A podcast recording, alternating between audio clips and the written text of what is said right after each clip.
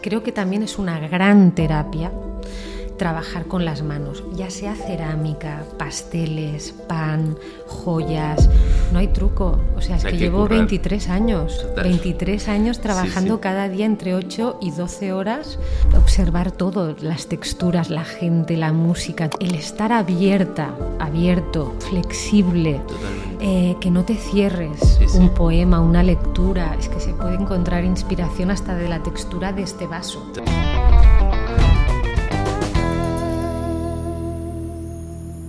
¿Qué tal chicos? ¿Cómo estáis? Bueno, hoy tenemos a una invitada muy especial, una persona con una sensibilidad impresionante y que se dedica a un mundo muy particular.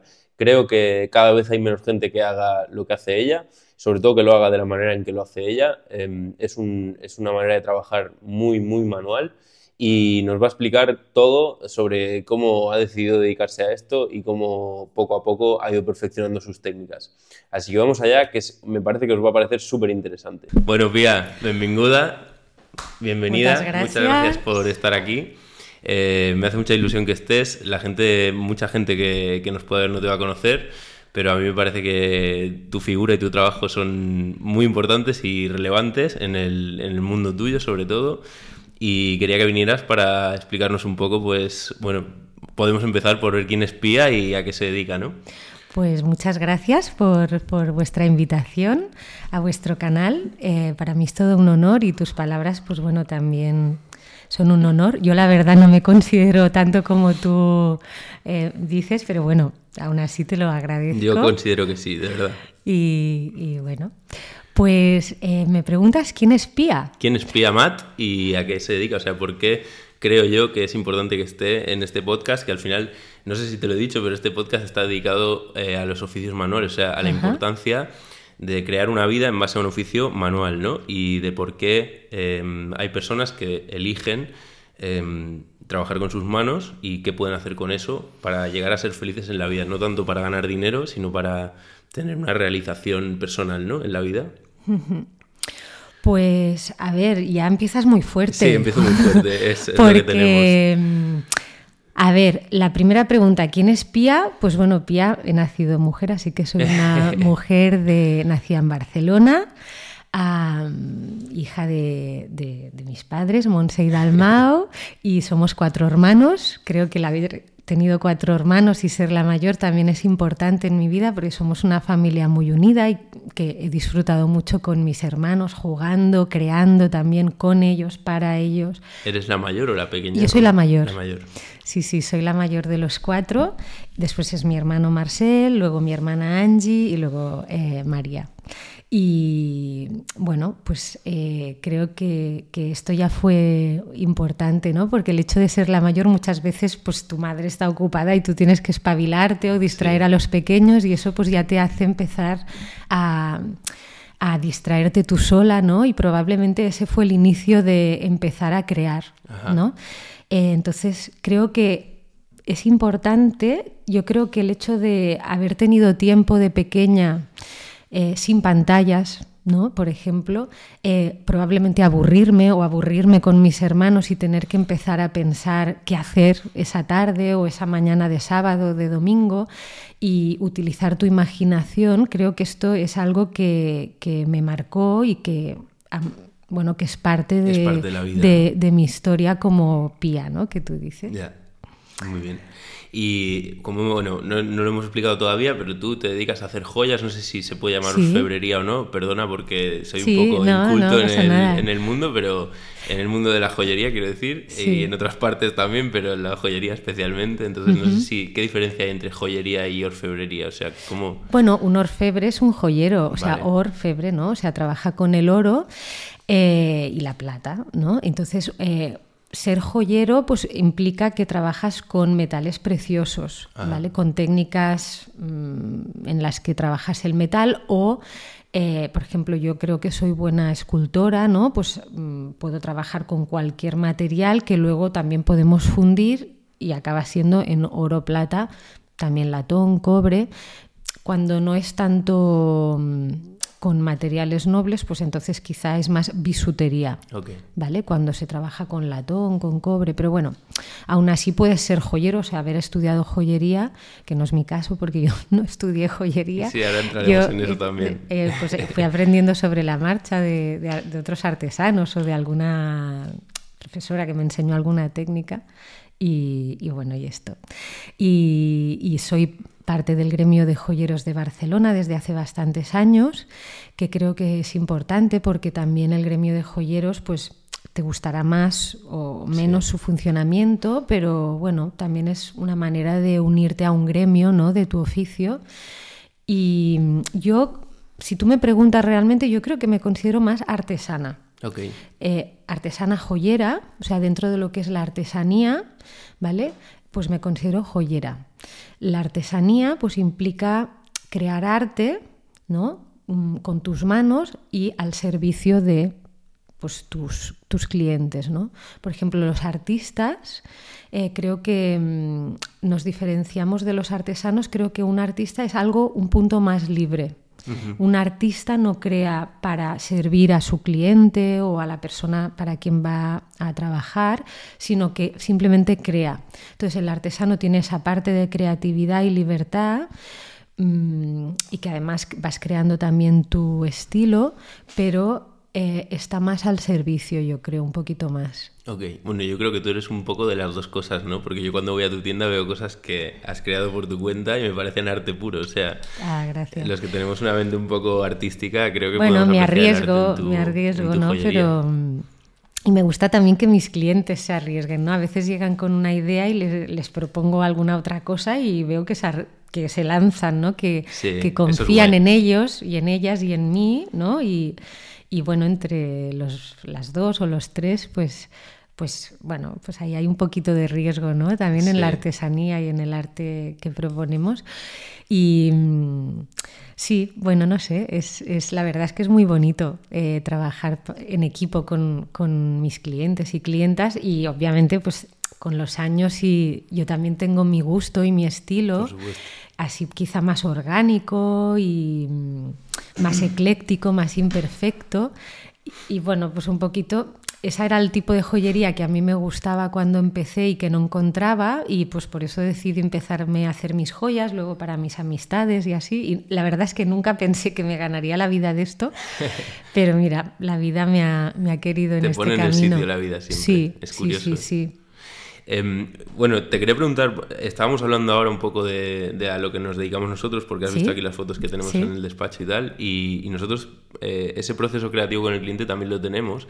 A mí me parece súper chulo, o sea, que, el cliente venga con una idea y tú le puedes abrir como un mundo, ¿no? De lo que puede hacer además, y además arriesgándose un poco, que a lo mejor son cosas que ellos no piensan. Claro. Y te quería preguntar cómo, cómo vives tú ese proceso, o sea, cómo es, si yo por ejemplo quiero ir a tu tienda y, y crear una joya, ¿cómo, ¿cómo es ese proceso contigo? ¿Cómo se trabaja? así. O sea, yo supongo que si llegas a mi tienda ya es porque un poco pues el estilo o mis propuestas ya te gustan, con lo cual quiere decir que ya hay algo a nivel de frecuencia, vibración, imaginario entre los dos que algo ya se conecta, ¿no? Porque si no, no hubieras llegado a mi tienda, ¿no? A mi, a mi espacio, taller, con lo cual pues ahí ya hay un punto de conexión. Sí. Entonces luego, pues a lo mejor tú me preguntas, me, me, dices, mira, pues me gustaría una alianza o un anillo de compromiso Mm, tú me indicas un poco mm, lo que estás buscando, ¿no? O lo que te apetece crear y entonces a partir de aquí yo te enseño lo que yo hago o sé hacer, ¿no? En mi estilo, donde yo estoy cómoda, también disfruto y tal. Entonces, pues bueno, ahí hablamos, ¿no? Pues de ponerle una piedra o no piedra, o pues si lo quieres más grande, más pequeño, con más textura, menos textura. Em, eh, si hay, por ejemplo, cuando es cuando, por ejemplo, viene un chico que está pensando en su pareja, o sea, chico o chica da igual, eh, pues me dice, pues mira, a mi pareja le gusta pues el, mar o la montaña, o le gusta este animal, o, mm, o no, o es de líneas más zen, más lisas, y entonces, bueno, pues conociendo a esa tercera persona para los cuales los dos vamos a crear y trabajar, pues a partir de ahí también surgen nuevas ideas, ¿no? Y así pues despacito, pues nada, en, un rato con, juntos, pues acabamos dibujando y pensando lo que vamos a realmente crear y luego ya pues yo me pongo en marcha y, ya está, y en unos días pues está hecho. Qué guay. Eh, he visto también, bueno, de, que te conozco y sé, de ti algunas cosas, em, creo que te encanta viajar y creo que tú encuentras mucha inspiración en los viajes, ¿no? A la hora de, de fabricar y de encontrar, eh, pues a lo mejor piedras o no sé si materiales también, si hay tanto juego con el tema del oro y la plata o... De hecho, países como India, África y tal, el precio del metal es mucho más caro. O sea, si aquí el oro está a 53, en India vale 60 el gramo, con lo cual eh, no es interesante, vamos a decir, comprar ningún metal fuera de Europa para mí, porque el precio es más eh, estable aquí, ¿vale? O económico. Pero en cambio las piedras sí, ¿por qué? Pues porque las piedras vienen de, de, cada país, ¿no? Donde, donde existen las minas de esas piedras en concreto, pero luego hay determinados países como India, Brasil, China, Alemania, que son eh, grandes eh, importadores de las piedras de todo el mundo, porque allí es donde están los principales talladores de piedras, lapidarios se llaman. Y entonces en estos países es muy fácil encontrar eh, todo tipo de piedras a unos precios algo más asequibles, incluso que el propio país donde está la mina, porque claro, por ejemplo, yo ahora hace relativamente poco fui a Tanzania, donde está la tanzanita, pues era carísima. La tanzanita, ¿eh? No, la conozco, no, tengo bueno, es una piedra así azul, lilosa, muy, muy bonita, la verdad. Em, pues era carísima ahí. Primero porque yo tampoco iba a comprar en ese momento una gran cantidad pero claro, en India pues a lo mejor compran kilos y kilos de esa piedra y yo pues ahí sí que puedo comprar 20 o 25 piedras variadas, unas rústicas, unas talladas, o incluso puedo pedir, que es para mí lo más interesante, en la forma en la que quiero la piedra, para luego, porque yo a lo mejor tengo algún diseño que ya he hecho y digo, pues mira, necesito esta piedra de tantos milímetros o con la forma oval o así irregular, y entonces tengo ahí mis lapidarios con los que hace ahora ya pues 20, 20 y pico años que trabajo y que son familias que ya nos conocemos y tal, y entonces les puedo pedir eh, determinadas formas o lo que sea. O sea, tú vas a los países y, encuentras a las personas que, que se dedican a, generar esas piedras preciosas, ¿no? Y las, las compras directamente así. Cuando hablas de Sí, o sea, las piedras las hace la tierra. Que eso es un gran honor, que nos, un gran regalo, de hecho, que nos hace la Madre Tierra, eh, que nos ha permitido pues, encontrar porque las podría tener aún más profundo dentro de ella y no las tendríamos, las ha puesto en la capa superficial para que podamos tener algunas de estas piedras que han sido creadas durante miles de años que tienen una vibración muy especial porque precisamente han sido creadas con eh, mm, diferentes eh, moléculas de minerales, etc., cuya vibración y, propiedades para nuestro cuerpo es como una música, como todo es onda frecuencia a nivel de física cuántica, pues eso es como unas ondas frecuencias que para algunos de nosotros en determinados momentos pues nos pueden armonizar, equilibrar, proteger, limpiar también nuestros cuerpos, eh, vamos a decir, nuestras ondas y frecuencias para hacerlo fácil. Y, bueno, pues esto es un regalo que nos hace la Tierra. Entonces, ahí donde aparecen están unos mineros, que aquí entraríamos en cuestión, que a mí me encantaría que todas estas minas fueran éticas y que fueran pues realmente propiedad de, los pueblos cercanos y no de em, explotadores extranjeros mm, postcolonialistas, pero que aún sigue siendo un, colonias y la mayoría también es esclavo, trabajadores esclavos. Esta es la parte dura que realmente me gustaría que no fuera así. Despacito van habiendo minas éticas, o sea, extracciones éticas y que van siendo, se van creando cooperativas eh, de oro, oro verde y oro ético que nos permiten a los joyeros pues, hacer cada vez más joyería ética, pero aún así es muy difícil controlar todo el proceso de extracción. Pero bueno, mm, preguntando, desde el cliente que pregunta a yo, que soy un punto intermedio, que pregunto cuando viajo al país a comprar las piedras. E intento, aunque sea más caro, trabajar con una familia y no con otra, porque veo que esa familia pues, es algo más eh, fair trade, más comercio justo, vamos a decir. Pero aún así es complicado controlar todo, todo el proceso, ¿vale? Pero aún así, si cada uno de nosotros pues se va preguntando, pues también se va creando un mundo mejor, aunque hemos de estar preparados para pagar un poco más. Bueno, parece que poco a poco las cosas se van poniendo en el sitio en ese sentido. Y y bueno, pues esto. Entonces en India, por ejemplo, a mí me gusta viajar porque ahí encuentro eh, grandes importadores de piedras de todo el mundo y que las tallan y tengo pues ahí determinadas familias con las que trabajo, ya te digo, hace años y, ellos son bastante eh, familias, mm, bueno, éticas, vamos a decir, que trabajan con el pulido de las piedras y todo esto y me permiten hacer creaciones a, a, pequeña escala, porque yo no soy una gran compradora. O sea, soy una artesana pequeña, o sea, mi negocio es pequeño mediano, no es una gran empresa. Pero a ti te hace feliz, ¿no? Ser el tamaño que eres. Sí, o sea, tú no tienes ninguna idea de, crecer más, ¿no? Eh, bueno, por ahora no. Como escalar a saco tu negocio, ¿no? Esa no es tu por, por ahora no, porque tengo esa parte romántica, ¿vale? de, de artesana, de artista creativa, que me gusta pues pues estar por el, por el cliente, poder crear tranquila, despacio. Eh, poder disfrutar también de mi familia, de mis hijos, poder decorar la tienda como me gusta. Pero te tengo que decir que tal como está la economía, eh, cada vez dificulta más el poder mantener un negocio pequeño, porque si el local cada vez vale más dinero, el, obviamente los, los, salarios que pago a mis ayudantes, mm, asistentes de tienda y tal, pues claro, cada vez también han de ir aumentando. Los gastos de mi propia casa, ¿no? que vivo de alquiler, pues también van aumentando, todo va aumentando. Entonces, aunque tú no quieras crecer, a veces te ves obligada a crecer, a poner una segunda tienda o a intentar hacer más publicidad por internet. ¿Por qué? Pues, pues porque no te queda otra. Si quieres mantener a tu equipo, eh, que además yo soy muy feliz dando trabajo y creando puestos de trabajo, pues mm, es que a veces ya no es mi propia voluntad. Ahora, no me gustaría acabar siendo una controladora de calidad,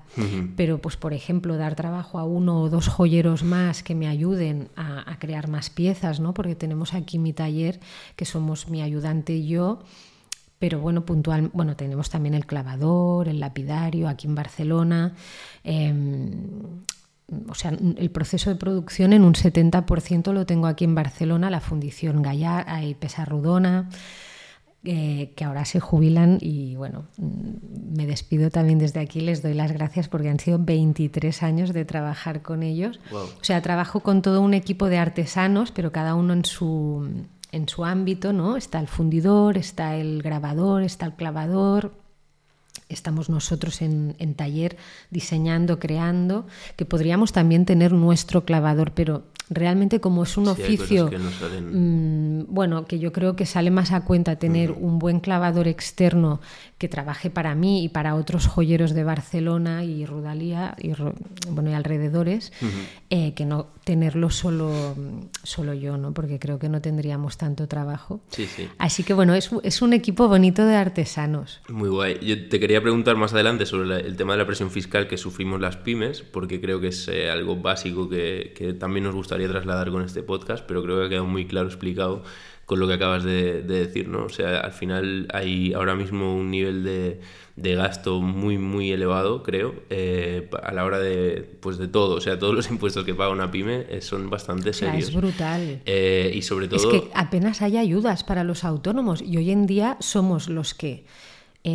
trabajamos un montón de horas porque un autónomo no tiene horario. No tiene horario. No tiene horario eh, con muchísima responsabilidad, ¿vale? Tanto si eres SL como si eres autónomo, persona física simple, eh, tenemos mucha responsabilidad y estamos creando puestos de trabajo y en cambio no hay apenas ninguna ayuda. Hay puntualmente alguna subvención que te dan, yo qué sé, pues 1.500, 2.000 euros para ayudarte a crear la web, pero tú tienes que eh, haberte gastado 5.000 o 6.000 y te lo pagan al cabo de seis meses o un año. Es casi un trabajo ah, aparte. Y si tú luego te lo has gastado, y, pero ellos se han quedado sin los fondos, ya no te llegan. Total Con lo cual, ¿qué ayuda es esa? De todas maneras, te digo otra cosa. A mí me preocupan menos, o sea, me preocupan menos las ayudas, que son. Eh, no, no, y a nivel fiscal, ninguna ayuda. Lo que a mí me preocupa es dónde va nuestro dinero, porque eh, se están gastando, están dilapidando el dinero. Eh, de, por ejemplo, los presupuestos anuales en España se hacen ya contando con la deuda que van a generar. O sea nosotros somos una pequeña empresa y tenemos que estar alimentando a una gran empresa que es el Estado, ¿no? Pero es que ese, esa gran empresa, que es el Estado, está tirando el dinero. O sea, yo no sé ni a cuántos funcionarios estamos pagando, ni eh, a, qué, a qué materias va a ir mi dinero. Yo no quiero que mi dinero vaya, por ejemplo, a la creación de armas o a la venta de armas, ¿no? Por supuesto. ¿Por qué tengo que estar yo pagando eso? Exacto. Entonces, me parece que tenemos una opacidad a nivel estatal que se tiene que terminar. No sé cómo vamos a conseguir terminar con ella. No, no, yo igual. Y, un orden que, que, no está. ¿sabes? Abogo total por la transparencia, mucha más transparencia en los presupuestos del Estado, en especial en que se gastan eh, tanto dinero. O sea, porque hay tanto presupuesto a nivel, por ejemplo, exacto, de políticos o, de, infraestructuras. Algunas son necesarias y no las hacen, y algunas son totalmente innecesarias y las hacen. O sea, no se entiende pero, o sea, desde hoteles carísimos, porque han de ir a hoteles de cinco estrellas. O sea, que vayan a hoteles de dos y tres estrellas, como la mayoría de la población. Eh, en restaurantes, en, gastos de Navidad, en secretarias, secretarios. O sea, yo estoy contenta que den trabajo, pero mm, a ver, cuidado, tampoco derrochar, ¿no? Cuando luego falta dinero por todos lados, en especial para, para leyes de la dependencia, para personas que no tienen nada de ningún tipo de recurso, ningún tipo de ayuda, porque además están enfermas y solas en casa. O sea, en esto se tendría que dedicar. Totalmente. Pero bueno, en fin. No, es que creo que es un tema muy importante y además es que hay mucha gente como muy engañada también, me parece, porque, por ejemplo, este, yo soy apolítico total, ¿eh? Partamos de esa base porque a mí no me gusta ningún político, ni ningún color, ni ninguna bandera, pero, por ejemplo, la última política que se ha llevado a cabo respecto al salario mínimo y, y ahora están... Eh, queriendo proponer, o, ya no sé si se ha propuesto y se va a hacer, que haya menos horas de trabajo. O sea, se va a subir el salario mínimo eh, de los profesionales en 100 euros y se va a reducir la jornada laboral. Eso es una medida, a mi manera de ver, súper estúpida, porque a ti, a una persona normal que tenga una nómina, le van a pagar 100 euros más en esa nómina, pero eh, el panadero, el peluquero, el joyero, nosotros que le tenemos que construir la casa, le vamos a tener que cobrar más porque estamos produciendo menos y pagando más. Entonces es una medida súper estúpida de aplicar. O sea, lo único que estás haciendo es como, eh, no sé, pegarle una patada al problema hacia adelante, ¿no? Y decir, bueno, ahora la gente cree que cobra 100 euros más, pero van a, van a pagar mucho más que esos 100 euros que van a cobrar, ¿sabes? Entonces me alucina que, traten a la gente de una manera tan estúpida, o sea, que, traten a la gente como si fuéramos ovejas. a ver, mm, a ese nivel hay como dos maneras de verlo. O sea, por un lado, pues claro, habrá más conciliación, probablemente se tendrán que crear más puestos de trabajo porque van a faltar horas mm, a nivel de que si hay menos, si se trabaja menos horas en una empresa, pues va a haber algunos sitios más de trabajo que se van a crear pero obviamente, como dices, se va a pagar más y luego también va a haber muchas, mucha más eh, horas extras no pagadas e invisibles en cualquier contrato, porque muchas empresas sabemos que mm, van a abusar eh, y otras personas van a haber reducido su sueldo porque, o sus ingresos porque no, no van a llegar, bueno, en fin. Creo que tendrá alguna parte positiva y habrá también partes negativas. Mm. Lo sabremos cuando vaya funcionando todo, ¿no? Pues sí, lo que pasa es que es un pez que se muerde la cola. Pues Al final, partiendo de la base de que todo el mundo debería cobrar más, porque creo que los sueldos para cualquier persona en este país son eh, ridículos, desde, pues yo que sé, un médico, un abogado o, yo no lo sé, o sea, o, alguien que trabaje en obra, ¿no? Para mí es ridículo que una persona cobre tan poco, o sea, deberían cobrar más, pero claro, si no le das el margen a las pymes para que puedan pagar ese, ese incentivo, o no, no, ese incentivo, sino ese salario digno, ¿no? Claro, el tema es que, por ejemplo, los autónomos, ¿no? Mm, yo sé mis facturaciones y yo veo que este año me va a aumentar el 20% de mi local. Porque como tengo pactado que a los cinco años podría seguir en mi local, pero aumentándome un 20%. 20% eh, más, que yo ya pago bastante em, de local más la subida del IPC de los sueldos, obviamente, em, que en mi caso pues lo puedo no aplicar porque yo ya les pago más de la media a mis trabajadores y trabajadoras, más comisiones, etc. pero mm, en general estamos ingresando todos igual o menos. Totalmente. El Mm, poder adquisitivo Con lo es el cual, de hace 10 ¿cómo, años. cómo podemos pagar más de todos los autónomos si estamos ingresando menos? O sea, quiero decirte que, que a mí me encantaría pagar mucho más, pero no sé de dónde lo puedo No se sacar. puede sacar. No, no, es, es porque increíble. yo más ya no puedo trabajar, o sea, no, no tengo más horas. No, no, y cuando, y cuando te queda un remanente, viene alguien y te dice, oye, perdona, que esto era mío, ¿no? al final tienes que, te, te estás guardando un dinero para poder hacer lo que quieras y al final te queda... En Pero fin, bueno. volvamos a tus viajes, que es más interesante que la política y estás aquí para hablar de ti, así que lo que No. pasa es que se nos lleva el Sí, no, pero a mí me gusta, ¿no? ¿eh? Porque yo soy abogada, tú lo sabes, ¿no? Lo sé, por eso ahora vamos Con a lo hablar cual, de eso. eh, sí. yo hice derecho para, para, por temas de justicia social. Yo me acuerdo la primera vez que nos pasaron un cuestionario y tal, y en, en derecho en la carrera, y dijeron, ¿por qué estás estudiando derecho? Y dije, bueno, pues por el tema de justicia social, me gustaría intentar construir un mundo ma- mejor, más justo, con más derechos sociales, con lo cual ya me gusta esta conversación, total, ¿eh? es que- y me metería más. Lo que pasa es que Yo también. eh, voy a intentar ser políticamente correcta. Sí, vamos a no intentarlo los dos, pero ya te digo, Pero- o sea, creo que esto es un filo, o sea, es un tema que da para, para estar hablando de esto, no sé, Sí. y para de llevarlo hecho, mi donde haga sueño, falta, mi sueño no era ser joyera, ¿eh? Ya, ya, cuéntame un mi poco sobre eso, porque O sea, el sueño de Pía de pequeña eh, era irme a África y vivir ahí, probablemente trabajar con Médicos Sin Fronteras o con alguna organización. eh, que yo siempre en las salas de consulta de médicos o en mi casa siempre había folletos de alguna fundación y tal, y pues me lo miraba y pensaba, pues yo de mayor estaré ahí ayudando y no sé, es lo que realmente desde pequeña me conmovía al corazón el sufrimiento de los seres y, y creo que sigue siendo así por suerte. yo también lo creo. No se me ha endurecido todo lo que haces a día de hoy. no se me ha endurecido el corazón a ese nivel y, y yo pues me veía eso con fundaciones y ahora pues lo hacemos desde... Me, me hubiera gustado implicarme más, pero no sé por qué la vida me ha, cre- me ha- me ha querido realizando, creando belleza y a través de la belleza pues ayudar. Pero no me ha querido en primera línea. Lo intenté como abogada, pero no sé, como abogada no tenía suerte y en cambio eh, mis compañeras abogadas, etc., jueces, todo, me compraban las pequeñas joyas que yo empecé a hacer para distraerme Qué bueno. de mis de bueno yo ya había empezado a viajar jovencita y pues vi mucho sufrimiento en India en África en las prisiones yo a los 17 años pues entraba mm, a Cambrians a Trinitat eh, haciendo clases a los presos y a las presas y luego estábamos en Verdún también con temas em, de, de- de refuerzo Clases de joyería. no, yo hacía en las prisiones hacía clases de acceso a la universidad Ajá. y a los que hacían derecho también les ayudaba con alguna asignatura de derecho. Qué bueno. Y en, en Verdún, pues estaba con el Paramanel, que estuve cinco o seis años ahí con todos mis compañeros de la Fundación Paramanel, que desde aquí pues animo a todo el mundo que siga apoyando, aunque el Paramanel nos mire desde el cielo, ¿no? O desde donde esté, eh, que seguro que se lo está pasando bien, pues eh, que sigan apoyando a la Fundación Paramanel, porque hacen una tasca brutal Qué con bueno. la gente de Verdún, Prosperitat y Torrebaró, etcétera, etcétera, Sí. para los casales, las íbamos pues eso, casales, colonias en verano, refuerzo escolar y casales durante la semana.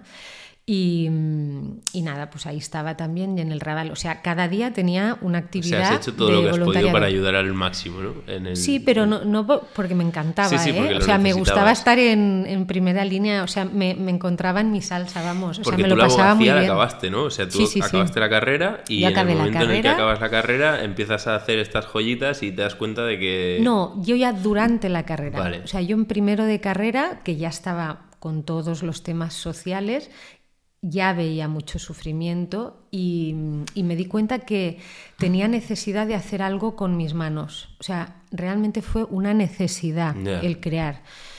Eh, como todo lo que hacíamos y estudiábamos en derecho era muy abstracto, muy mental, no sé, tuve la inquietud en mi corazón, en mi ser, en mi cuerpo, no lo sé, de, de crear con las manos y entonces empecé haciendo con una profesora que era madre de un amigo mío, esmaltes al fuego, me saltaba alguna mañana clases, iba a la zona franca a la casa del Rayocha y con, la, con Karma hacíamos esmalte al fuego con otras señoras jubiladas y ahí empecé, pero en lugar de hacer cuadros que hacían ellas, yo hacía joyitas. Qué bueno. Las cortaba y hacía pues esmaltes encima de cobre. Y cuando acabé la carrera eh, me fui a viajar por Irlanda e Inglaterra y ahí conocí diferentes artesanos y, mm, y, empecé, bueno, durante la carrera también aparte de los esmaltes hacía cosas con bolitas o con piedras del mar y les ponía o sea, con un poco de gracia, ¿no? Pues uh hacía muchas cosas más de bisutería, vamos a decir. Y las vendía pues en la fiesta de la autónoma, bueno, cuando podía, a, a, mis amigos y amigas que me compraban. Bueno, primero lo regalaba todo, claro, y luego pues me iban diciendo, oye, yo que, que regalé, pues tuvo éxito, me, me, me venderías uno por cinco, diez euros, cositas baratitas. Y mm, bueno, entonces en Inglaterra e Irlanda sí que conocí a algún artesano y artesana que me enseñó de piedras, de a cortar metal, a soldar. Y, mm, y cuando volví a Barcelona en el año 2000-2001, esto era, eh, me apunté a una clase con Fina, que es una gran maestra de ceras y de metal, que está en el Paralel, que desde aquí pues también si alguien quiere el contacto pues ya le pasaría eh, porque sigue dando clases. Y pues con ella hice cuatro clases, como yo no tenía mucho dinero en ese momento, pues yo le hacía mm, masaje ayurvédico, porque bueno, yo he sido bastante hiperactiva y hice derecho, luego hice un par de años de un máster de mediación y también estudié el 2005-2006 eh, medicina ayurvédica wow. y bueno, en el año 2000 ya fui a India y ya empecé a estudiar ayurveda, masaje y tal. Entonces, bueno, pues con Fina hicimos intercambio y luego pues lo fui perfeccionando. Qué importante es el intercambio ¿eh? para un sí, autónomo. Sí, ¿eh? sí, sí, total, total. Lo hacemos o sea, mucho esto. Es algo que sí. no se suele tampoco contar, pero Sí. el, el intercambio es muy básico a la hora de. Pero yo lo sigo haciendo, Sí, ¿eh? sí, nosotros también. O sea, a veces tengo alguna clienta que hace, pues yo qué sé, pues chales o bufandas o bolsos o lo que sea y hacemos intercambio y digo, ah, pues venga, va, una, una joya Sí, por, sí. por lo tuyo o incluso con alguna terapeuta también. Bueno, es bonito, Es ¿no? bonito, el sí. intercambio. El pasar del dinero, ¿no? Es como Sí, sí, algo sí. que está más allá de, del Total, dinero. Y total. creo, a mí me realiza mucho, la verdad. Pues y nada, y como te contaba, pues con Fina aprendí la técnica de la cera perdida, que me ha dado un mundo a nivel creativo, porque es una técnica de creatividad que puede realmente explayarte mucho a nivel de texturas. Ajá. Y bueno, pues ya te digo, mm, el, el hecho de viajar y nutrirme de, de, bueno, de también de haber comprado piedras por India, por los viajes que iba haciendo, México, Tailandia, pues eh, junto con las técnicas que fui aprendiendo con Fina y luego practicando en casa horas y horas y horas, pues nada, pues iba haciendo durante unos años de abogada y de artesana, iba vendiendo las joyas los fines de semana Masajes o para Navidad, masajes cuando podía. Y a partir del 2006-2007 sí que fue cuando ya mmm, abrí mi primera tiendecita, taller, no la abría todos los días, pero ahí fue cuando ya fui dejando el derecho No es el de Calle Verdi, el que tienes ahora. no. Vale. Primero tuve una tienda en la calle Turrendaloya. Ok. O sea, antes había tenido talleres pequeñitos compartidos con Jordi TV, por ejemplo, que es un muy buen artista de Barcelona, y había tenido un tallercito pequeñito también al lado de casa y obviamente en casa.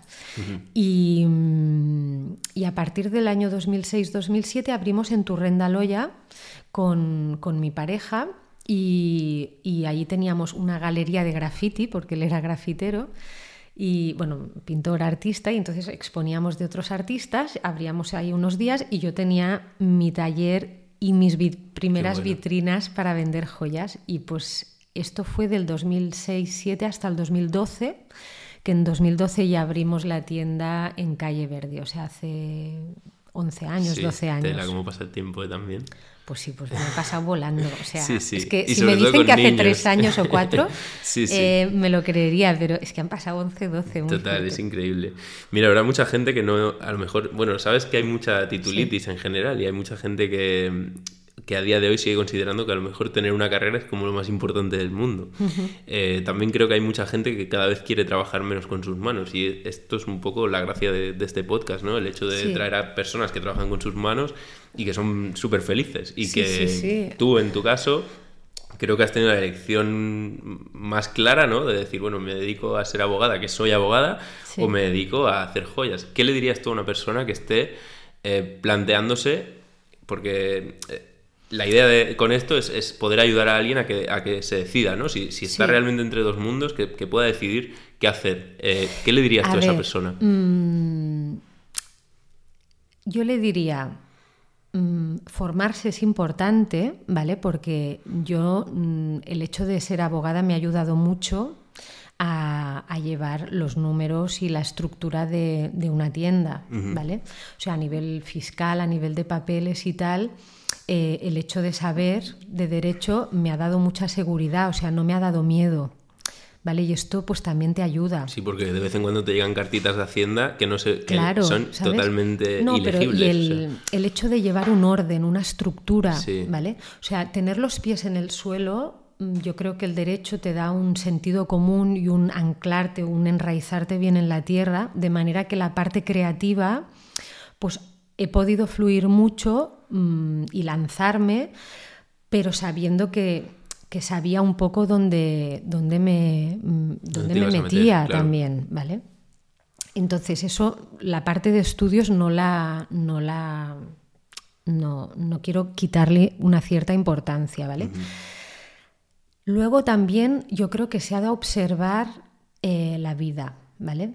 Por dónde la vida te trae un poco de alegría, ¿vale? A tu corazón. Y, o sea, ¿dónde, ¿de dónde te viene la inspiración, eh, esto, la alegría, ¿no? Todos tenemos algo que en la vida nos, tú piensas en hacerlo y te brillan los ojos, ¿no? Y, te da paz y te da calma. Pues normalmente esa, esa paz, esa calma, esa alegría tranquila, ¿vale? Que no sea súper entusiasmada, porque entonces a veces ahí puede haber engaño, o sea, autoengaño, pero hay una alegría que, es interna y que a veces es un, un indicativo suave de la vida de que puede ser un buen camino eh, para ti.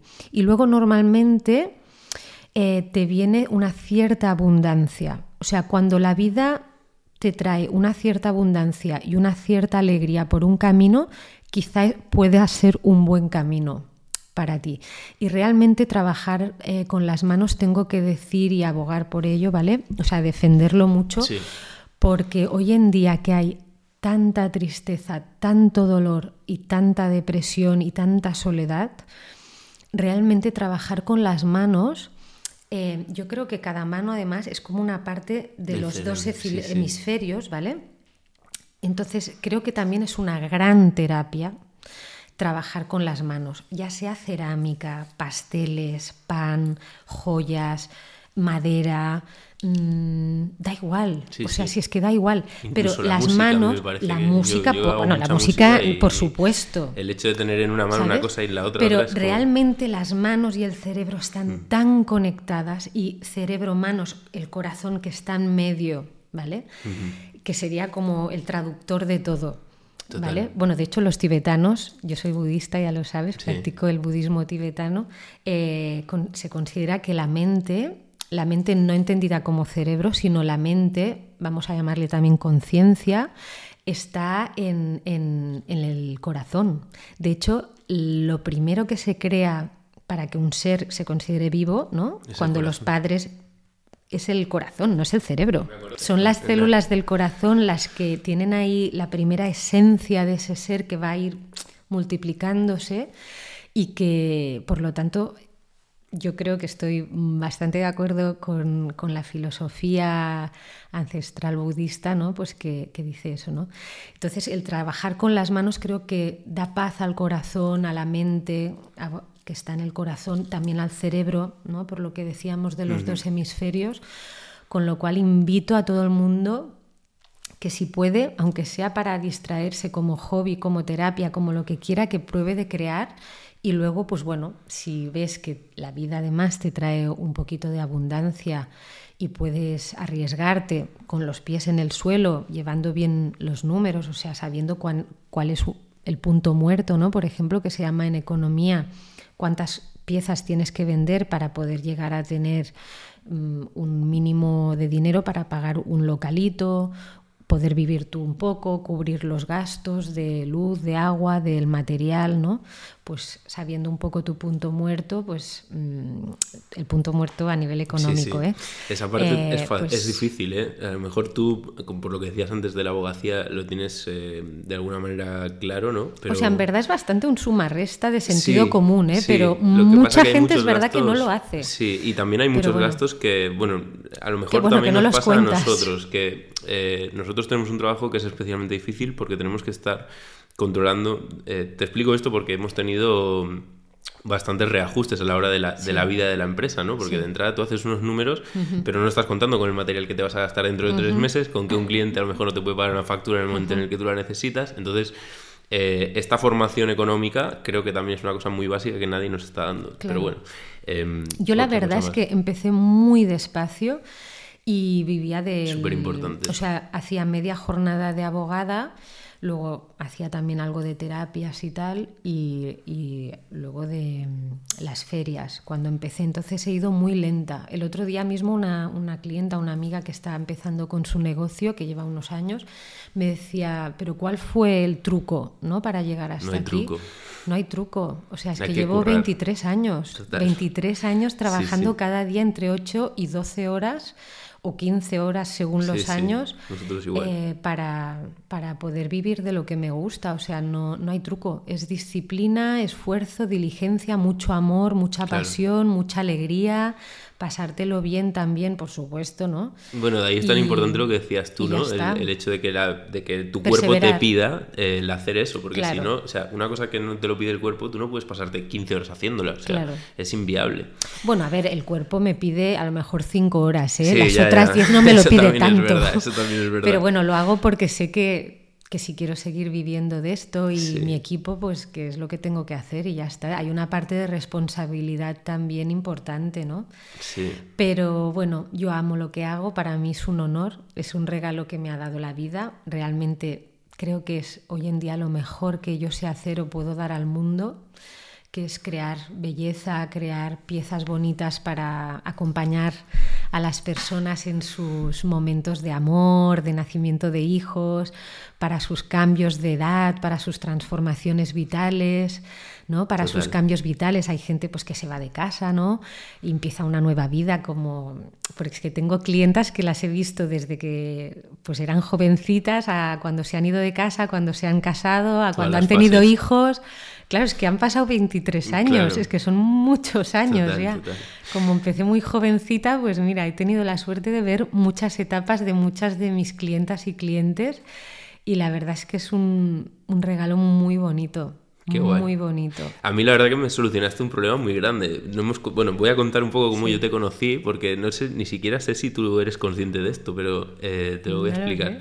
Eh, nosotros, eh, yo me casé con, con mi compañera hace, no sé, cinco años o por ahí, y, y yo no te conocía. O sea, nosotros todavía no vivíamos en el barrio Gracia, no, no te conocíamos de nada. Y había una joyería que nos gustaba, que está en el Born, de, de una madre y una hija que venden joyas así un poco exóticas. Sí. Y yo fui para allá y compré un anillo. Y ese anillo venía con, o sea, era un anillo indio y el, el oro en la India se trata de una manera distinta como se trata aquí. O sea, está la técnica del martele o martelé, Sí. que la haces tú y, y, bueno, a mí me, me flipó el, color que tiene ese, ese oro, ¿no? Sí, no pero es es- de 22 quilates normalmente. Vale, pues Aquí es de es- 18 más. Vale, pues yo a mí me flipaba el color y cómo estaba hecho ese- esa pieza, ¿no? Entonces la compré y, y cuando se la regalé le iba un poquito grande y dijimos, bueno, lo llevamos a la tienda y que lo corten. Total, lo cortaron, pero al cortarlo, la persona que lo cortó lo pulió como si fuera un anillo de, pues, del típico anillo que lleva mi madre, ¿sabes? Pues todo dorado. Pulido. Y, hostia, se, se nos cayó el mundo encima porque, claro, la gracia de esa joya era eh, lo que era. Además, eh, mi pareja sí, ahora me acuerdo. ha estado muchos años viviendo en India también. Bueno, viviendo no, pero ha, pasado épocas largas en India y trabajando de voluntaria también. Y para ella era como súper importante eso. Entonces lo volvimos a llevar a la tienda. Ellas no sabían hacer eh, esa técnica y no lo podían hacer porque ningún eh, joyero en Barcelona que conocieran lo sabía hacer. ¿En serio? Te lo prometo. Y se lo llevaron a la India. Me dijeron, bueno, dentro de cuatro meses tenemos que ir a la India, me lo llevo y, y lo arreglo allí. bueno, vale, pues si esa es la única opción. Se lo llevaron a India, o sea, pasaron seis meses hasta que volvimos a tener el anillo de vuelta y cuando vuelve el anillo pasa exactamente igual, o sea, no ha cambiado nada. Y dijimos, pero a ver, esto es una broma, ¿no? O sea, ¿cómo puede ser? No, no, no te preocupes que nos lo volvemos a llevar. Otra vez se lo volvieron a llevar, pasaron otros seis meses y, volvió el anillo un poquito mejor, pero no, no, era como era originalmente, ¿no? Y dijimos, mira, se acabó, o sea, no toquéis más el anillo. Eh, mi compañera derrotada ya. Ah. Y un día, pues pasamos por, por, por tu atelier, ¿sabes? Y, digo, mira, pero si esto es exactamente igual, o sea, tenemos que entrar aquí, venga, vamos para adentro. Y ahí conocimos a Pia. Sí, no, pues esto es un martele. Pues en de un día para el otro, tú nos arreglaste el anillo. Y eso fue como, ¡guau! ¿Sabes? Ya no solo eh, descubrimos eh, tus joyas, que me parecen brutales, y de hecho vamos a poner en la descripción del vídeo tu link eh, de tu tienda para que todo el mundo pueda ver lo que haces, porque me parece increíble. Pero el hecho de que tú eh, hayas aprendido estas técnicas que no son típicas de aquí, creo que te diferencia mucho y que, y que pues es, un valor muy grande ¿no? en, en la sociedad en la que estamos nosotros. Y, nada, como Pero a mí me extraña porque es que no hago ninguna técnica que sea realmente muy difícil, te lo prometo. O sea, yo creo que las enseñan... A ver, yo no sé lo que enseñan en las escuelas de joyería, pero yo creo que sí que lo deben enseñar si es que es bastante básico. Pues te, te prometo que el martelé. Sí, es que además yo a veces tengo el síndrome de la impostora, te lo juro. Pues ¿Sabes? Porque hace veintipico años que me gano la vida, pero como no lo he estudiado, mm, me da la sensación que mm, que no soy joyera. Pues, eh, pues te equivocas un montón. es un poco la educación que hemos recibido. ¿eh? Estamos muy acostumbrados a tener una educación en este país que venimos de, aunque no queramos, eh, nuestros padres vienen de una educación ultracatólica, todo muy cuadrado. creo que tenemos como unas bases muy claras de lo que está bien y lo que está mal, ¿no?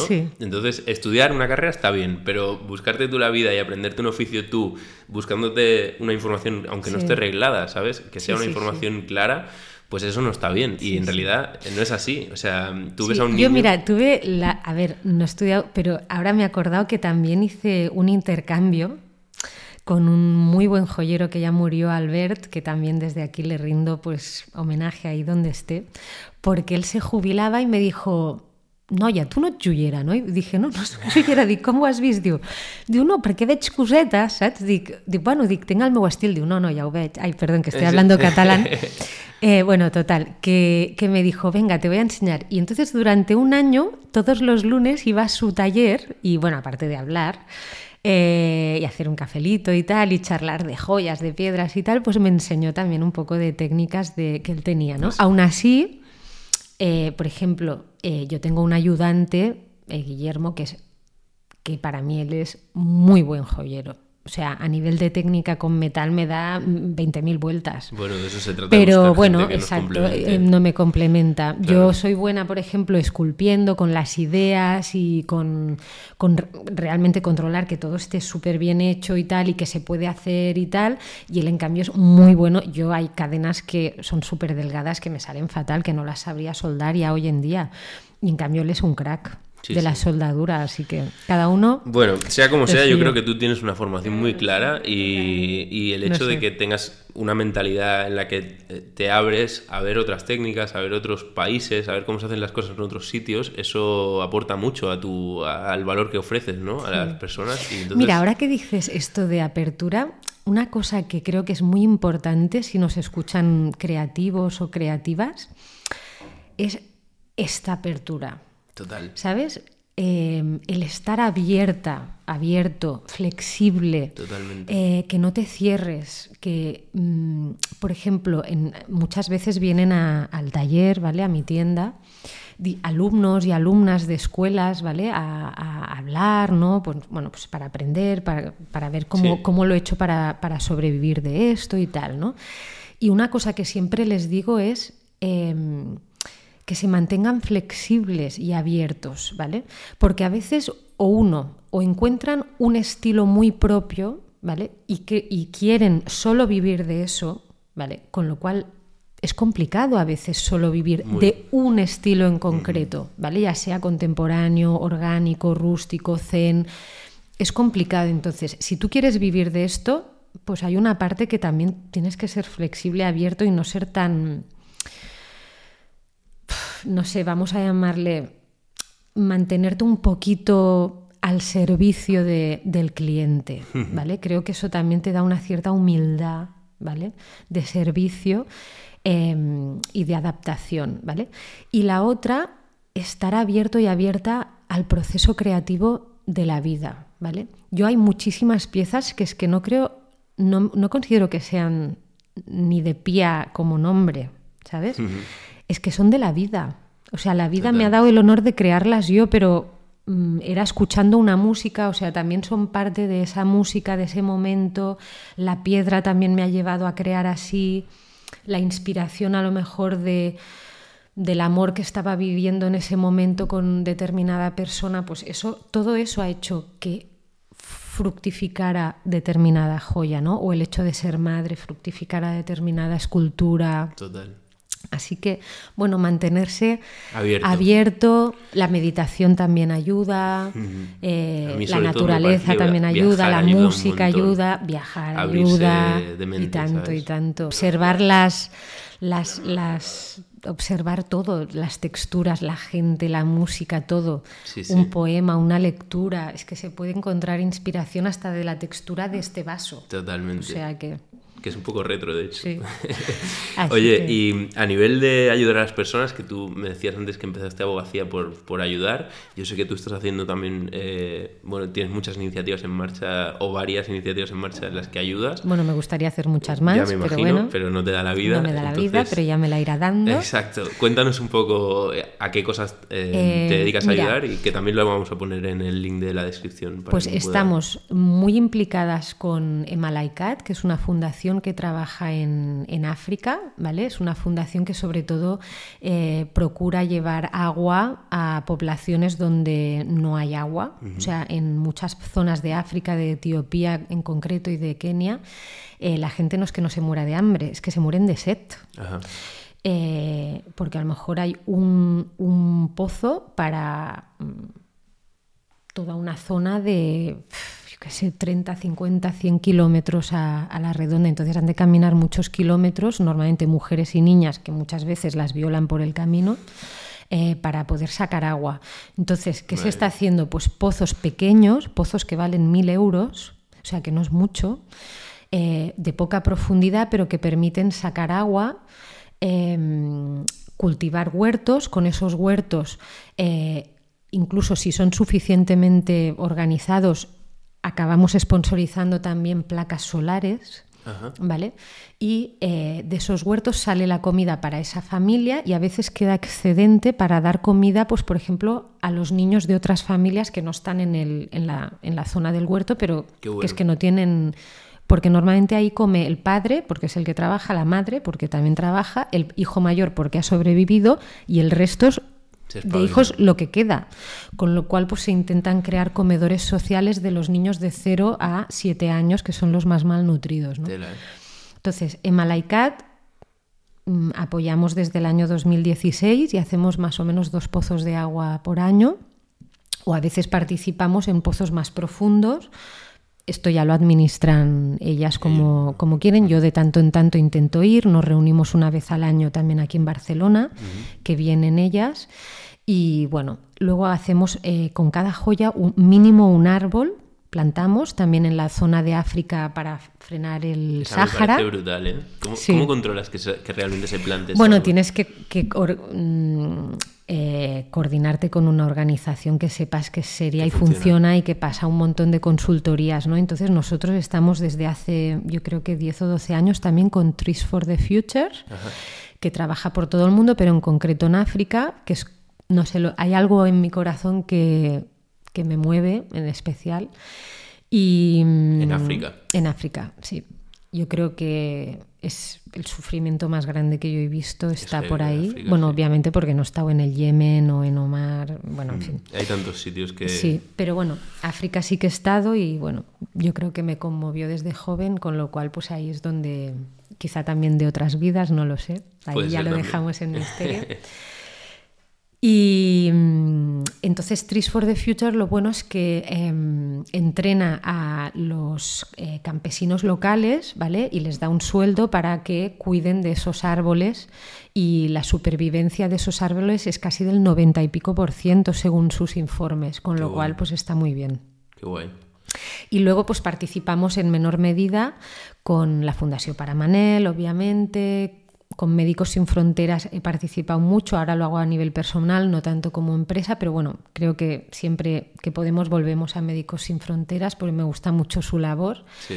Y mm, con quien más hemos estado con Maison Shalom, también estuvimos, que trabajaba, fue el primer proyecto realmente que sponsoricé como empresa, eh, porque me conmovía mucho el hecho de los niños y niñas soldados que eran eh, víctimas y verdugos al mismo tiempo, ¿no? Y a nivel psicológico, pues... Eso es un caos.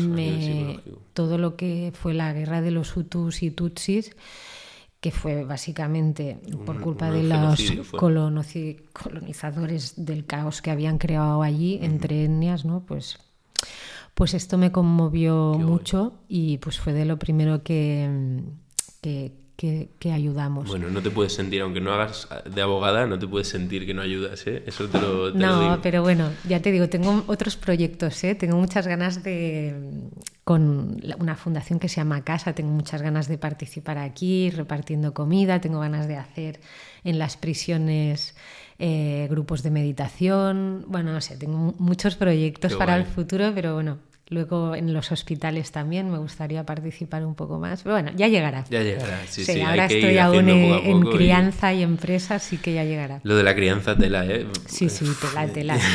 Ser madre autónoma y criando y muy heavy. Es o sea, muy fuerte. Muy heavy. Sí, sí. O sea, yo al mes de haber parido estaba otra vez en la tienda trabajando porque no puedo estar yo como autónoma cuatro meses de baja. Así que le di mi baja a mi marido. Antes. Sí, sí. Así que bueno. Es un poco lamentable como No lo volvería a hacer, pero. Bueno, a veces tienes que hacer lo que en el momento consideras, ¿no? Y. Bueno, es que no te queda otra. No te queda otra, exacto. Me llevaba al bebé y tal y cual, pero bueno. Oye, vamos a ir acabando, pero te quiero hacer un par de preguntas antes. Em, a la hora de, digitalizar el negocio, o sea, eh, tú al final eres una pyme, digamos, de toda la vida, ¿no? Porque tienes tu atelier, o sea, tu, taller, tienes tu tienda. Nosotros nos hemos ido digitalizando muy despacito, porque para, para mí, que soy cero tecnológica, es lo más difícil. A mí me pasó igual, ¿eh? O sea, poco a poco estamos ¿Y tú eres ingeniero. Sí, pero, pero soy poco digital, ¿sabes? ¿En serio? Soy súper analógico, o sea. Yo he tenido la suerte que mi mano derecha, Paloma, es más de ordenador que yo. Y, en esto pues me ayuda porque para ¿eh? mí es muy duro. Pero bueno, tenemos página web, tenemos Etsy, tenemos Instagram, Shopify. Y bueno, vamos mejorando. Cada año que pasa vamos haciendo una pequeña mejora. Tendría que hacer, o sea, objetivos de futuro siempre es hacer más publicidad online, eh, abrirnos más, pero es que te has de rodear de súper buenos profesionales, pero a la vez como clienta tampoco eres tan grande y tampoco te dedican tanta atención por el presupuesto que piden. Para nosotros sería un presupuesto fijo de más que como pyme nos es complicado asumir más gastos fijos no sé, te tienes que arriesgar, pero es complicado la medida hasta dónde. Totalmente. En fin, bueno. ¿Crees que la pandemia, la pandemia fue un, como un punto de inflexión para esto? O sea, ¿has dedicado más esfuerzo a la parte digital desde la pandemia o no? Un poquito más, sí. Hmm. Un poquito más. Aún así, mi empresa es una empresa de calle, de boca a boca y de barrio, ¿eh? tienes, el barrio. Bueno, yo a todo el mundo que le hablo de ti y que no te conocen me dicen, Buah, he alucinado con, con esta tienda. Y, luego la gente que te conoce, pues te tiene arriba del todo. Pues muchas gracias, qué bien. Hombre, también hemos hecho fallos, ¿eh? También he tenido durante mis 20 años mis mis algunos errores. Pero bueno, yo veo que la mayoría de clientes y clientas van volviendo siempre, con lo cual pues, es que hay una diferencia muy grande entre cometer un fallo y solucionarlo o ser un mal profesional, por ejemplo. Tú puedes equivocarte en algo y, si estás dispuesto a arreglarlo y siempre, bueno, eres una buena persona, pues eh, creo que ese fallo se todo el mundo puede entender que, puedas cometer un fallo, ¿no? Otra cosa es que no estés a veces el tema también es que pues te, te, piden que devuelvas el dinero, ¿no? Cuando algo hmm. no, no, pues yo qué sé, pues a lo mejor, ¿no? Una señora una vez compró una cosa y dijo, ay, no, pues al final mi sobrina quiere otra cosa. Y dijimos, bueno, pues ningún problema, le hacemos un vale, no caduca, pero quería devolución del dinero, ¿no? Y, y nos puso un muy mal comentario en Google eh, porque no le quisimos devolver el dinero, pero es que nosotros somos una empresa pequeña y artesana, no somos el corte inglés. Total. ¿Sabes? O, por ejemplo, una vez también una señora igual nos pedía unas pulseras de plástico que yo además fui de las primeras que, tuve estas pulseritas en Barcelona, que las encontré en Tailandia, que era para sponsorizar templos budistas, y luego se pusieron de moda, muy de moda. Bueno, y se acabaron vendiendo. Bueno, total, pues me pedía esas pulseras, yo tenía mis pulseras, ¿no? De un estilo, pero no tenían una cosita que ella quería, ¿no? que otra marca pues lo había hecho, ¿no? Pues nos empezó a decir que si éramos, bueno, en fin, que también nos puso, son los dos malos comentarios tres que tenemos de Google, pero que parece mentira que el daño, el daño que, hacen, es increíble, ¿sabes? Y, y, no se dan cuenta del daño que hacen cuando realmente nos esforzamos al máximo. sí, ¿eh? Hay gente que sí se da cuenta, ¿eh? Y, digo, pero ¿cómo puede ser posible, sabes? Cuando estamos intentando dar de verdad con todo nuestro amor lo mejor. Por suerte tenemos muy poquitos, ¿eh? la mayoría, el 99,9 o más por ciento es un honor y es excelente, pero puntualmente hay alguna situación compleja que digo, no entiendo, será una prueba de la vida de paciencia, porque además es que incluso es que no depende de nosotros. No, no, total. Pero bueno, en fin. Nosotros tenemos un cliente. yo lo de Google comentarios estoy súper en desacuerdo que se puedan hacer, pero a restaurantes y a todo, porque es que hay gente ignorante que es que no se da cuenta el daño que hacen a una pequeña empresa, que se esfuerzan un montón. Pero esa ignorancia yo creo que a veces es Tendría que ¿eh? pasar mucho más control todo esto de Google. Bueno, porque tú luego le dices a Google, oye, este comentario es mentira, y te lo puedo demostrar porque tengo todas las fotos de que esto es mentira, y te dice que no, bueno, especialmente si esa persona tiene, eh, hay un como un estatus en Google que eres como guía de no sé qué, una chorrada, mm. pero eh, a esas personas no les quitan los comentarios. Y a nosotros nos pasó con unos clientes que les, hicimos una obra, que les hicimos dos baños y una cocina y quedaron espectaculares. O sea, bueno, ya ves cómo trabajamos. No, no, es que hagamos selección de a quién le trabajamos bien o a quién le trabajamos mal. con todo el mundo bien a todo intentamos el mundo, trabajar lo mejor posible, ¿sabes? Pues tenía el piso como 25 años y no tocamos ninguna puerta, pero todas las puertas tenían como pequeñas rayaditas de, pues, del paso de los años, ¿sabes? Y, se empeñaron en que lo habíamos hecho nosotros y que eso lo habíamos hecho nosotros y que teníamos que cambiarle las puertas. Y entonces cogió y nos puso un comentario en Google súper maligno con, un, con su nombre.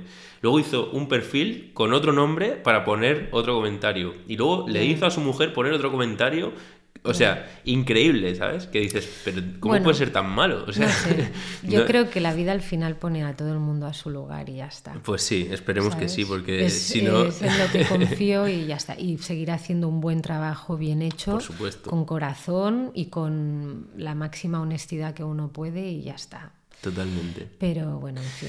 Bueno, Pía, pues para acabar lo que sí te voy a pedir, que no suelo, bueno, hasta hoy no lo hemos pedido porque em, eres de hecho la primera invitada que no, digamos, forma parte de la casa, porque hasta ahora han venido dos personas que conozco mucho, entonces no les he pedido este consejo, pero me gustaría que me recomiendes a alguien que cumpla un poco los mismos requisitos que cumples tú para venir al podcast. Si no se te ocurre nadie ahora, pues te pediré que me lo mandes por WhatsApp luego, lo que sea, pero me gustaría que, pienses en una persona que haya trabajado con sus manos, que sea feliz, porque para mí lo importante es que esa persona sea feliz y que tenga una historia interesante que contar para que la traigamos al podcast en un futuro. Uy, hay muchas personas. Hay muchas, ¿eh? Hay muchas. Mm, pero mira, eh, no sé, yo últimamente me gusta mucho, pues, Mariona Vilanova, Creo que es alguien especial, ¿sabes? Con una energía especial. Ella es facialista, trabaja con sus manos haciendo masajes en, la cara. Ayuda a mujeres a sentirse bellas y todo vía procesos naturales, aceites naturales. Eh, también pues pintoras, Mercedes Rocla, creo que también tiene una trayectoria muy chula, ¿vale? Que era también abogada y ahora es pintora. Em, no sé, déjamelo pensar, pero ya te iré pues diciendo como mínimo te dejo dos. Qué guay, qué guay, genial. Pues y ceramistas, bueno, es que es un lujo porque, claro, hay muchísima gente que vamos conociendo a lo largo de, nuestro trabajo, sobre mm. todo, que, dices, esta persona me interesa un montón, pero es que cada uno tenemos a un montón de personas que nos interesan un montón y eso es muy guay. O sea, y quiero retroalimentar el podcast de esta manera porque yo tengo como todas las personas que quiero traer, pero aparte creo que hay un mundo ahí fuera que, que quiero descubrir, ¿sabes? Claro.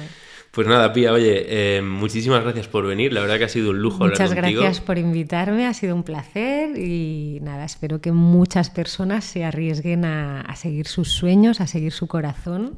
Esperamos que sí. El lenguaje de la alegría de, su corazón y que se atrevan a, lanzarse. Que se salgan de las redes sociales un poco, de ver A crear su pequeña empresa, claro, ¿sabes? Que estamos muy metidos en, el mundo de, ¿no? de redes y de ver lo que hacen los demás y tal, pero nos preocupamos muy poco de... bueno, más que nada que a veces te comparas, ¿no? Y a veces el compararse trae inseguridad y cada, cada ser tiene, tiene cosas bonitas a decir al mundo, ¿no? Y a compartir.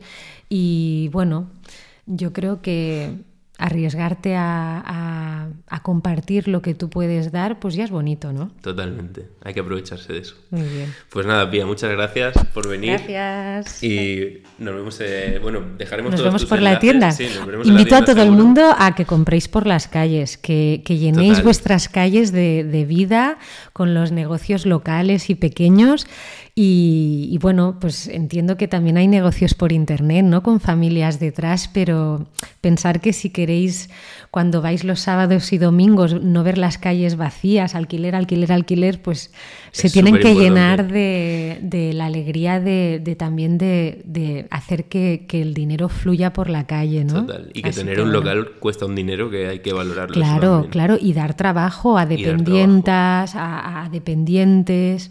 ¿no? Dar trabajos Y, pagar locales, pues esto también se tiene que valorar.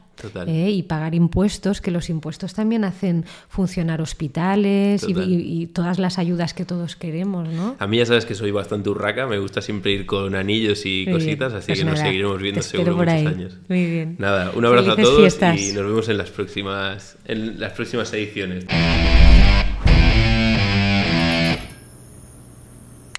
Bueno chicos, pues espero que os haya gustado mucho esta conversación con Pía. La verdad que a mí me parece una mujer súper interesante y desde luego de los pies a la cabeza, o sea, no se le pone nada por delante y, tiene las cosas que quiere muy claras y a mí las personas así pues las admiro muchísimo.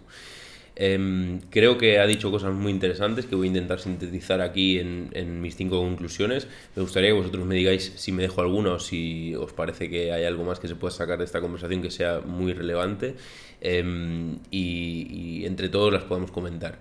Para mí la primera es la que ya venimos hablando desde el anterior podcast, que es que es importante encontrar en la vida lo que te hace feliz y lo que te, lo que te permitirá prosperar. Eh, es al final encontrar tu vocación o encontrar a lo que te vas a dedicar.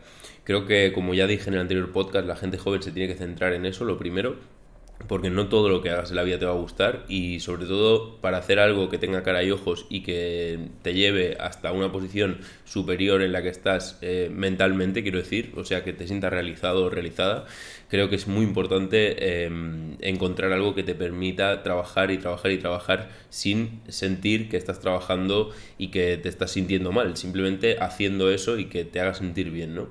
En ese sentido, Pia ha dicho que, hay que ser eh, libre a la hora de, elegirlo al principio, o sea que hay que dejarse llevar un poco y que hay que buscar eh, ciertos puntos que, son, según ella, eh, una cierta felicidad y una cierta abundancia que te permitan identificar qué, es eso que estás buscando, ¿no?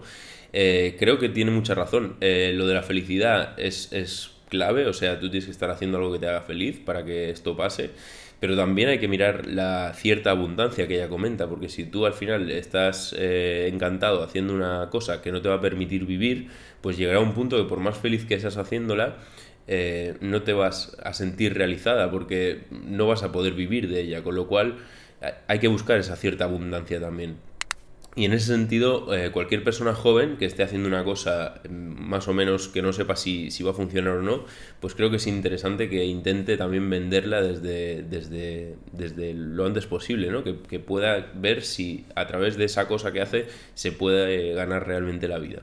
Creo que eso es muy importante. Punto número dos, que yo destilo de todo lo que ha dicho y que también lo traspaso a mis propias vivencias, es el hecho de viajar creo que viajar eh, te hace estar muy alerta de cosas que no estás acostumbrada a, ver o acostumbrado a ver en, tu casa, ¿no? En tu, donde tú vives. O sea, viajar hace que conozcas otras vidas, hace que conozcas otras situaciones y hace que te fijes en cosas que ni siquiera a lo mejor te darías cuenta estando en, el sitio en el, que vives, ¿no?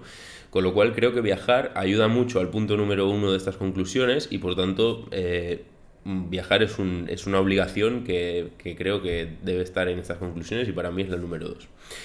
La número tres eh, es que una vez encuentres todo esto, tienes que tener una cierta formación económica o intentar formarte económicamente eh, de alguna manera. Hay muchas personas hoy en día que no saben siquiera cómo se trata el IVA cuando te haces autónomo. Y es normal que no lo sepan, porque al final eh, todos hemos pasado por ese punto. O sea, tú sales al mundo laboral y no sabes nada. Entonces es importante formarse y cuando digo formarse también me refiero a, hacer lo que, lo que quieras hacer, porque en el momento en el que estás haciendo y te estás equivocando y estás aprendiendo algo, ya estás, ya estás formándote de alguna manera. A base de, de, un curso te puedes formar, pero también te puedes formar a base de hacer, cometer errores y remendarlos, ¿no? Entonces cuando estés haciendo las cosas vas a aprender. Con lo cual, para mí, la el tercer punto es formación y especialmente formación económica cuando quieras empezar a dedicarte a aquello que te gusta y que te está trayendo una cierta, eh, un cierto beneficio, una cierta abundancia, como decía Pía. El número cuatro es que cuando estés haciendo esto eh, que te gusta, que te trae una cierta abundancia y que te hace sentirte bien, tienes que estar abierto también o abierta, o sea, tienes que estar pensando en todo lo que te rodea, todo lo que vives cada día, para poder ir adaptando ese modelo y mejorarlo, eh, siempre eh, pensando en ti, o sea, no pensando en, ni en la parte económica, ni en todo lo que sea un beneficio, ¿no? Simplemente pensando en qué es lo que a ti te hace feliz y pensando también si lo que a ti, gran parte de la felicidad que, tú, que a ti te aporte, creo que es importante transmitirla, o sea, que, eso también aporte felicidad a otras personas. Creo que eso forma parte de, encontrar una cosa a la que dedicarse, ¿no? El, hecho de entregarle algo a las personas, ser algo... Eh, productivo para alguien, o, ya no productivo, sino que, aportes una felicidad o, un valor de alguna manera. Entonces creo que estar abierto a, lo que, a, pues a críticas, a nuevos pensamientos, a nuevas corrientes, a nuevas ideas, es muy importante también en tu trabajo. Nosotros, por ejemplo, en la empresa hemos tenido que ir adaptándonos a lo largo de nuestra existencia sobre cosas que nosotros creíamos que estábamos haciendo bien y que al final eh, se podían hacer mejor, se podían hacer de otra manera y que al final llegaban a más personas si las hacíamos de otra manera. Entonces eso es muy importante y creo que eh, su punto eh, se tiene que, tener en cuenta para, para estas conclusiones. Y como punto número 5 y último, Hemos hablado muy claramente de la presión fiscal que sufrimos las pymes y es un tema que yo ya dije en el anterior podcast que íbamos a tratar y por tanto em, creo que hay que tener en cuenta todo lo que, lo que, lo que sufrimos ¿no? en este sentido. El próximo podcast vamos a traer a Sergi Cebreiro, que es nuestro asesor fiscal, y vamos a hablar de, de todos estos temas en profundidad pero como conclusión, quiero decir que eh, las, pymes sufrimos muchísima presión fiscal y sobre todo que a la hora de formarte económicamente aprendas todo lo que te van a hacer pagar para eh, poder sobrevivir, porque al final muchas veces, sobre todo al principio, tú no eres siquiera consciente de lo que tienes que pagar y cuando te llega eh, el reclamo de ese dinero, porque te va a llegar, pues bueno, es un drama. O sea, al final son, son importes que no tienes claros, que no tienes controlados y que realmente son, son importantes. Con lo cual, eh, estar muy alerta de la presión fiscal es mi conclusión número 5. Y, y, nada, espero que hayáis disfrutado, como he dicho al principio, este podcast y que disfrutéis el siguiente, porque ya os digo, con Sergi vamos a hablar de cosas bastante, bastante serias. Un abrazo, chicos.